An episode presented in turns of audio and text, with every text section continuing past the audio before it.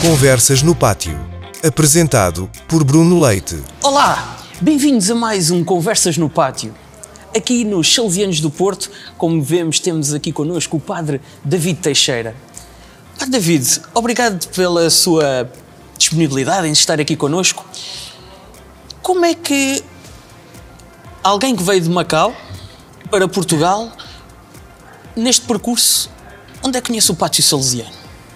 Olha, ainda bem que fizeste uh, essa pergunta, não é? Porque realmente o meu pátio começa em Macau. Ah, muito bem. Não é? é isso mesmo. Eu conheci os salesianos em Macau. Uh, eu andava lá na catequese, comecei por andar na catequese e só depois é que no quinto ano uh, comecei a frequentar a, a, escola, o colégio. E, e o meu pátio começou lá. Começou na catequese, como acabei de dizer, não é? onde havia muita música, lembro-me dos presentes de Natal que nos davam, Lembro-me depois dos jogos com os meus colegas, eh, enquanto não era ainda a hora da catequese. Eh, lembro-me de uma catequista que era super carinhosa. Eh, tudo isto e, sobretudo, estas pessoas foram, foram um pátio para mim naquela altura, não é? E depois, sim, entrei no colégio. No colégio. No colégio coisas... de Macau. Sim, dos Salesianos de Macau. Macau. É... só que recordar a quem nos ouve que Macau, nessa época, ainda tinha administração portuguesa, certo? Tinha sim, é isso mesmo. Uhum. Eh, eu nasci em 1974. Muito bem, sim. É isso mesmo. Eh, e era a administração portuguesa. Acaba, e... Ou seja, ainda é, é português, porque nasceu em território português. Claro que sim, assim falava dizer. português, não é? Os meus pais também falavam português. Nunca aprendeu mandarim? Um, Só algumas. Sim, um, eu, eu, eu aprendi com os meus colegas. Ok. Não okay. é? E como eu era criança, uhum. eu absorvia por osmose, vá, digamos assim, não é? Eu ouvia e nós íamos aprendendo, e depois também uhum. olhávamos, para, olhávamos para a televisão, víamos alguma coisa e íamos tentando perceber Ainda hoje coisas. fala e sabe ler? Uh, não, não ler, é preciso alguma... Nunca soube ler, ah, okay. nunca soube ler porque eu não aprendi, uhum. não é, uh, os caracteres e tudo Sim. isso, não é? Não andei na escola e não estudei nunca, uh, então, o um mandarim. Um, e estava a falar do, do Colégio de Salesianos de Macau, peço Sim, é isso mesmo. Não tem problema nenhum, é à vontade. Isto é uma conversa, depois é, as conversas depois divergem para, para, para, onde for. Então vá, no colégio o que é que aconteceu? Um, realmente eu, eu, comecei a conhecer os salesianos e, e, as coisas, a dinâmica também era um bocadinho diferente. Eu comecei, também era a idade da adolescência, não é? Comecei a ter melhores amigos e tudo isso. E depois para lá foram dois salesianos que estavam a fazer o tirocínio, que é uma uhum. fase formativa em que entre a filosofia e, e, a teologia. Então estavam lá estes dois jovens salesianos que me marcaram uh, muito pela positiva, não é? Eram mais animadores, por exemplo, nós, nós uh, começámos então um grupo do ADS, que a maior parte conhece. Sim, sim. não é? A, a maior Associação parte do Domingos Chave. É isso mesmo. Uh, eu e uma colega, quando ouvimos falar dessa, desse, desse grupo, nós dissemos logo ao Salesiano, que nos estava a falar de, de, desse, desse, desse grupo. grupo, não é? Uh, que queríamos que houvesse um grupo desses em, em, Macau, não é? E assim aconteceu. Nós começámos com os ADS e, e depois no, no, nos ADS o meu animador, que agora já não é salesiano, mas está no Estoril, o António Ferreira, não é? Mando um abraço para ele, porque foi uma pessoa que, que nos marcou muito, também não, não foi ele o único, também tenho depois um outro salesiano que também já não é salesiano, mas uh, até, até meu padrinho de, de, de Crisma, o Guarino, que está na Madeira, não é? também para ele eh, um abraço, porque são muito boas recordações que eu tive e estes dois salesianos, de modo especial, mas não eram únicos. Por exemplo, tenho aqui também um salesiano que é o Padre Rosa, uhum. que uh, está na nossa comunidade, não é? Foi meu diretor, foi ele que me ajudou depois também a conseguir uh, vir para Portugal, não é? E ser salesiano. E, e, outros tantos. Há até um, por exemplo, que era um, um missionário italiano que estava em Macau, e, uh, que era o Padre Brianza, eh, que tinha um coro de, de, pequenos cantores. Eu fiz parte desse coro, não é? Também isso me marcou muito. Tudo isto então foi, foi o meu pátio. Mas estava a falar em relação ao, ao, ao António ao Guarino, por exemplo. Uh, nós começámos com, com os ADS, depois éramos, era com eles que com, com eles os que nós mais convivíamos. E era nas Eucaristias, era jogar basquete, era uh, nos encontros do, dos ADS, era nas festas que nós promovíamos, nas coisas que fazíamos entre nós, por exemplo, uma festa de carnaval.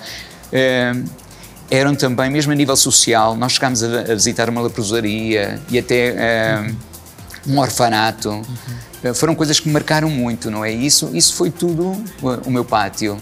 E como é que nasce, depois dessa sua caminhada, a sua vocação? Eu tinha este sonho de querer ser padre. Eu não sei como é que ele encontrou lugar em mim, não é Muito este bem. sonho, não é? Mas, Sim, sim. mas ele estava lá. Hum, sobretudo quando, quando era mais criança, não é? Talvez porque depois eh, a minha família eh, convivia bastante com, com algum sacerdote, eh, algumas irmãs, por exemplo. A minha mãe chegou. Havia uma prática religiosa em casa. Havia sim, mas havia este contacto, sobretudo sim, este sim, contacto sim, com estas sim. pessoas, Ok. não é? Por exemplo, estava a dizer que a minha mãe, ela era cozinheira de um hospital que era de, de, de umas irmãs franciscanas, então também isso depois promovia, Ajudou. não é? Facilitava e, e elas vinham à nossa casa, lembro-me, por exemplo, tenho fotografias de, de irmãs que nos visitavam no Natal, trazendo presentes, não é? Uhum. Sim, sim. Coisa que a gente gosta nessa altura e, e tudo isso, talvez, talvez isto também me marcou um bocadinho e eu sonhava, assim, em Sim, querer ser sim, padre. sim. Mas claro, nunca me preocupei porque eu era uma criança. que Sim, claro. As crianças não, não são assim tão objetivas e começam a programar o que é que têm que fazer, não é? Eu também não pensei nisso nunca.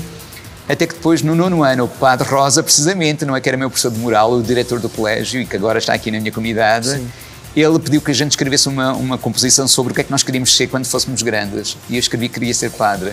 Ele aproveitou a deixa e depois falou comigo, eh, disse-me que poderia vir aqui então para Portugal e, e, e E começar. foi os estudos e a formação. É isso mesmo. Pá, David, e desses exemplos que partilhou já connosco, dessas pessoas, dessas personagens que, que marcaram dentro do pátio, uma ou duas coisas que o acompanha até hoje, ou seja, uma ou outra ferramenta que eles tenha, que essas personagens, essas pessoas que o acompanharam, tenha deixado e que ainda hoje utiliza e que nunca mete de lado.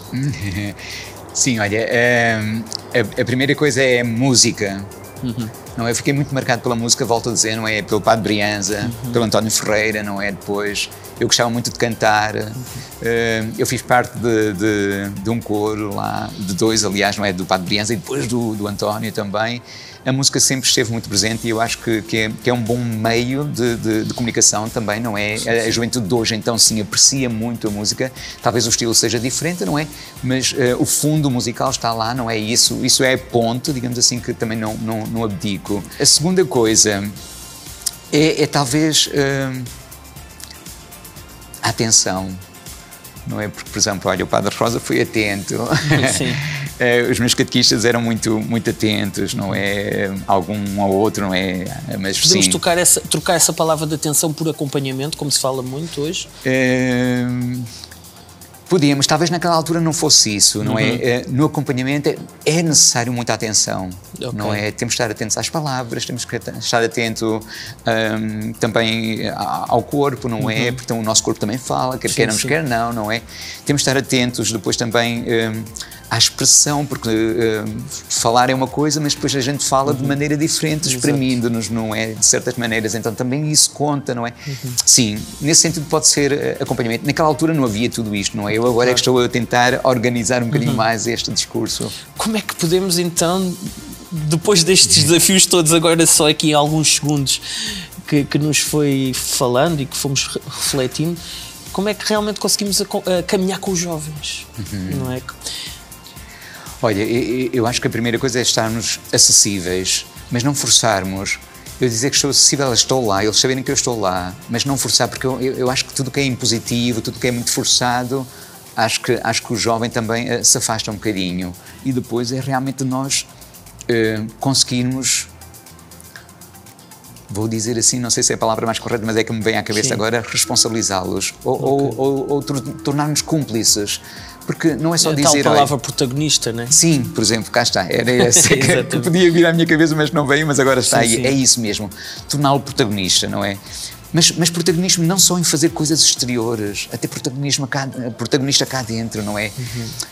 Dar-lhe dar instrumentos para que ele possa ser protagonista dele próprio, a começar lá dentro. Que todos eles sejam o ator principal. O ator principal, sim. Mas a começar até Uhum. lá dentro, volto a dizer, não é? Como organizar o pensamento, como organizar, por exemplo, eh, aquilo que queremos dizer, como organizar até o, que nós queremos sentir, não é? Porque nós podemos sentir muitas coisas, mas depois podemos dizer isto quero sentir e aquilo não quero sentir, não é? E então, isto é o que nós podemos, são estas ferramentas que nós podemos então eh, trabalhar eh, com eles. O padre David já participou de alguma jornada mundial da juventude? Eh, apenas numa, na de Madrid. O que é que lhe marcou mais? Cá está, eu também podia dizer muitas coisas. Exatamente, com certeza. Vou dizer que é ver aqueles jovens todos, não é? No sacramento da, da reconciliação. Padre David, eh, para o ano temos então a Jornada Mundial da Juventude de 2023, que já começaram, por assim dizer. É verdade. Vou-lhe pedir uma ou duas palavras uh, em três questões que lhe vou fazer. A primeira é o que é que quer ser nesta Jornada Mundial da Juventude? Uh, eu mais do que querer ser, já tenho que ser. Sim. Estou, a nível do, do, do movimento juvenil salesiano, não é? Nós, uh, estou encarregue das pré-jornadas, uhum. não é? Então, eu sim, eu quero ser aquele... Um, aquele preparador, não é? Uhum. do acolhimento okay. de, dos que hão de vir, não é? Aquele que prepara a casa, não é? okay. é? Para que as coisas depois, para que eles possam vir, não é? Deixar as bagagens e depois desfrutarem, não é? O que é que quer ver nesta Jornada Mundial da Juventude? Não só quero ver como, como quase, eu não sei qual é a terceira pergunta, mas quase que acho que vai acontecer eu vou dizê-lo assim desta maneira muito simbólica, espero que as pessoas entendam que não me levem a mal, não é? Mas quero, um, ehm, quero ver Nossa Senhora outra vez em Portugal, uhum. não é? Aparecer numa azinheira, mas que essa azinheira seja o coração, o coração de cada um desses jovens que vêm até nós, não é? E escutarmos o apelo dela para a nossa paz com Deus, com os outros, com o mundo. E o que é que é que nasce com esta Jornada Mundial da Juventude? Acaba por. Depois acabei de dizer. Por responder. É isso, não sabia qual e, era. Muito bem, mas não sabia qual profético. era a terceira pergunta. Foi profético. É verdade, adiantei-me um bocadinho, não sabia. e Sim. a questão de, do Conversas do Pátio que finaliza também esta, esta, esta nossa conversa é qual era o seu sonho aos 9 anos? Pois já disse, era ser padre. e, e, e, aqui está a prova que realmente esse sonho se realizou. É verdade, sim. Um... Olha para trás e é, é mesmo o culminar de um sonho. É, eu sinto-me, nesse, nesse sentido, sinto-me muito pequeno, mas também muito grato, porque Deus. Não, não, acho que não é sempre assim, mas comigo não sei porque facilitam as coisas. Uhum aquilo foi quase tudo dado de bandeja. Eu só espero é realmente ser capaz de corresponder, não é? A tanto que recebi grátis, não é? Um, que eu seja capaz de corresponder. Obrigado, Padre David. Nada. Acredito que sim, e, e, e, sempre ao colo de Maria. Acho que ela é, vai sim, nos também ajudando a, a todos a, a, caminhar. Para quem está nos a ver nas redes sociais, não se esqueçam de partilhar, de, de fazer o tal like, mas sobretudo a rezar por estas palavras, esta partilha que o Padre David nos deixou aqui e que nos encoa de certa forma ao nosso coração e polir junto de outros jovens a, que eles sejam realmente bons cristãos e honestos cidadãos. Até breve e muito obrigado por estarem aí.